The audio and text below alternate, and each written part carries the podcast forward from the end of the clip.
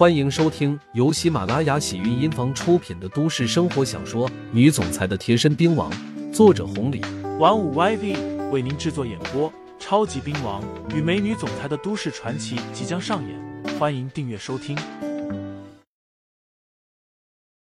第一百四十二章，这点算啥？董博气的身子哆嗦了。董夫人一看，虽然心里生气，不过嘴上倒是没有说什么。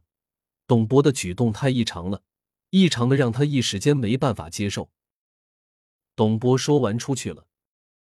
两个人的谈话、举动虽然动静很小，刘牧阳还是听到了，不过也没在意。和阮小贝正在客厅看着电视。小刘，小贝，照顾不周了，主要是太晚了。我已经通知我儿子赶回来了，等下如果有空的话。咱们再出去吃个夜宵吧。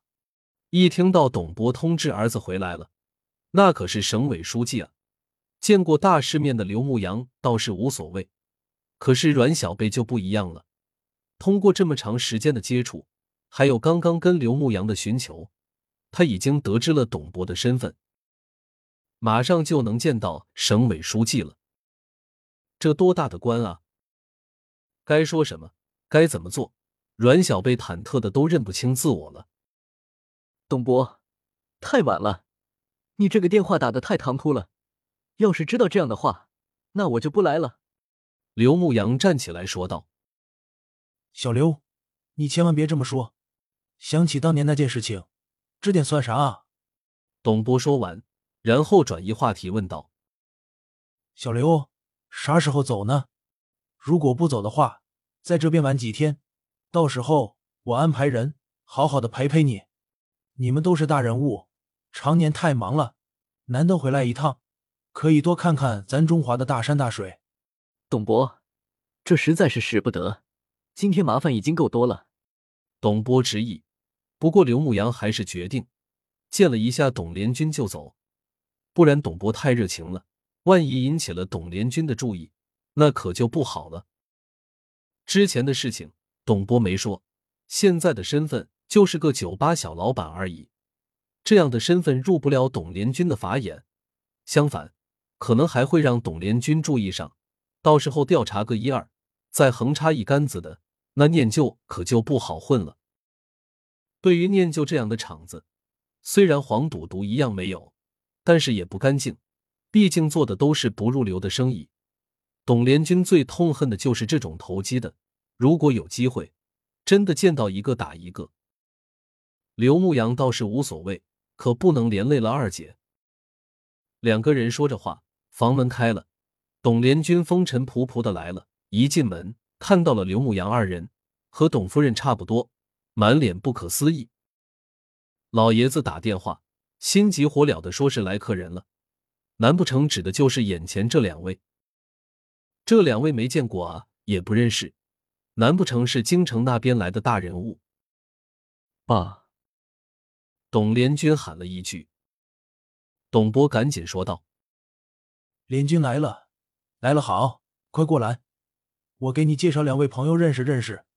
这位是刘牧阳，这位是阮。”董博话还没有说完呢，董连军手机响了起来，直接拿出来之后，到了阳台接通了电话。几秒钟过后。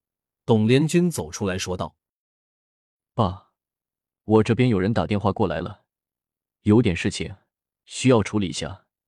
你的朋友，你就招呼下。我今天实在是没办法了，爸，回头我再给你请罪。”你，你这孩子！董连军说完就走。董博气得直跺脚，说了一声，赶紧回头抱歉说道：“小刘。”你看，这招呼的不周啊！你可千万别生气啊！”刘牧阳说道。“董伯，我怎么可能生气？董书记日理万机的，能赶过来一趟，已经很不容易了。天色不早了，我和小贝真要离开了。”“哪能啊！”董波说道。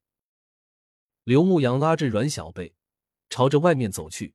走到门口的时候，这才说道。董博，我这一次回来确实有点事情，太忙了，很快还要离开。真的就不打扰了。如果日后有机会的话，咱们再聚聚。这样啊，董博为难的说道。那行，反正你也知道我的身份了，以后有任何的问题，你随时都能联系我。好，董博冲着里面喊道。你在里面弄什么呢？也不知道出来送送客人。不用了，不用了。刘牧阳拉着阮小贝离开了。刚刚来到过道，就听到董博训斥董夫人来了，什么太不懂规矩了，老的这样，小的也这样。刘牧阳摇了摇头，倒也没做停留，带着阮小贝出了大院。牧羊哥，阮小贝喊道。刘牧阳回头问道：“咋了？”听众朋友们，本集已播讲完毕，欢迎订阅专辑，投喂月票支持我，我们下集再见。